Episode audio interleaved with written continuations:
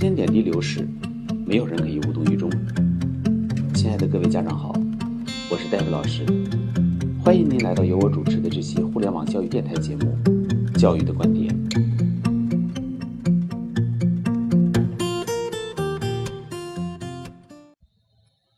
艾宾浩斯记忆曲线与百词斩的问题，为什么多数人学习会失败？我看到有家长和学生在用百词斩背单词，已经坚持到第七天，这一天背了一百七十多个单词，貌似很有效，对不对？很多人会通过简单的计算相信，既然一天就能背一百七十多个单词，十天下来不就背了一千七百个单词吗？北京中考大纲词汇要求是一五四零单词。二十天下来不就能背下三千四百个单词了吗？北京高考大纲词汇要求是三零五零单词，那么一百天的词汇量不就可以快速达到一万七千单词了吗？一年时间词汇量不就可以达到六万以上单词了吗？要知道，考研的词汇要求不过是五千五百个单词，用百词斩之类的单词记忆软件来掌握词汇，不是太容易了吗？凡是这么想的人，不妨亲自。自己拿时间去试一试，看看是否能够成功。毕竟这些软件都很容易就从网上找到，也丝毫没有什么神秘性可言。可是不久之后，你就会发现有一个致命的制约因素，就是学习单词时间在疯狂的以几何基数倍增，而你根本就没有那么多的时间可能。为什么会如此呢？这涉及到所有这类单词记忆软件背后的基本记忆原理。艾宾浩斯记忆曲线，以及一个非常重要的因素——学习时间的几何倍数的倍增。简单的说，就是当应付几百词水平的单词记忆时，你会觉得背单词软件很有效；但是当记忆水平达到几千词汇量的时候，你就会发现你根本没有时间用来复习了。因为如果按照软件规定的复习时间累计叠加，当单词复习量叠加到一个量级，比如几千的时候，甚至会出现需要几乎一天二十四小时连续不断的背单词，而这一点显然没有几个人能达到。而就算个别非常有毅力的人能够完全坚持下来，David 老师就是这少数曾经坚持完成了全部过程的人中的一个。我以亲身实践证明，这样的学习最后实际单词学习的效果也是非常不理想的。艾宾浩斯记忆曲线是德国心理学家艾宾浩斯于1885年提出来的。一百三十多年以来，一直被奉为记忆界与外语学习的金科玉律。几乎所有的单词记忆软件都是以艾宾浩斯记忆曲线为核心原理设计的，却从未被质疑过。就像我和一位学生家长曾经说过，艾宾浩斯记忆曲线在中国流行已经有几十年了，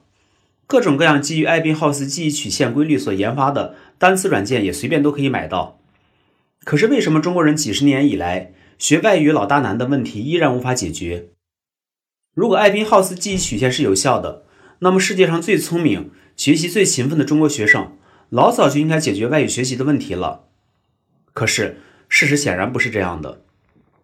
前面说了，艾宾浩斯记忆曲线有个最大的问题，就是复习时间量的问题。当词汇量少的时候，比如只有几百词，使用者初期可能会觉得很有效。但是，当学习的词汇量放大到几千以上的时候，学生会发现，每天除了复习单词，几乎别的什么事情都没有时间做了。而这对于同时要学好几门功课的孩子来说，绝对不现实。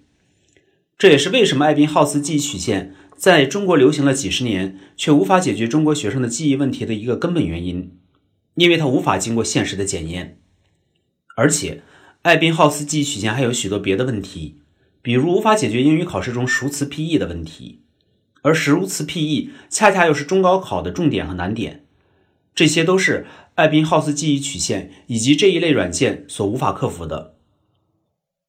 David 老师此前三十年学习外语全部失败，在此期间，我试过各种各样社会上流行一时的记忆方法，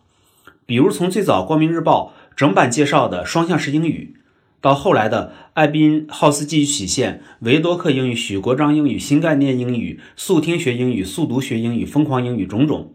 但是最后的结果全部都失败了。直到我创立了大循环记忆法和 TOP 精英能力培养体系，从零基础开始，结果只用了两年的时间，就直接击败了传统学校外语教学体系下培养了十九年的来自全国的八十多名统招硕士，一举在博士入学英语考试中取得了全校第一名的成绩。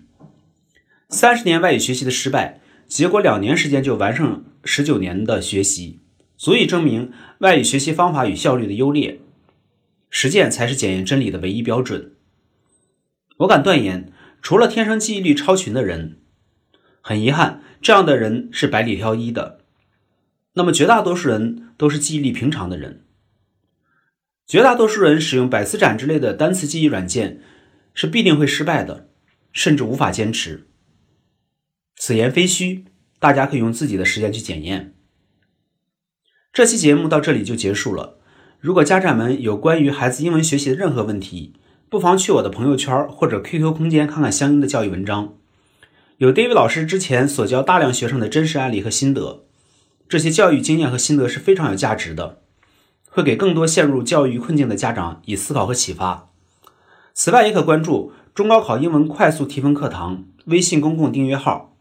，David 老师的 QQ 号是二二三七六零九幺七四。好的。我们这期节目就到这里，期待您的宝贵意见。我的 QQ 邮箱是二三七六零九幺七四 @QQ 点 com。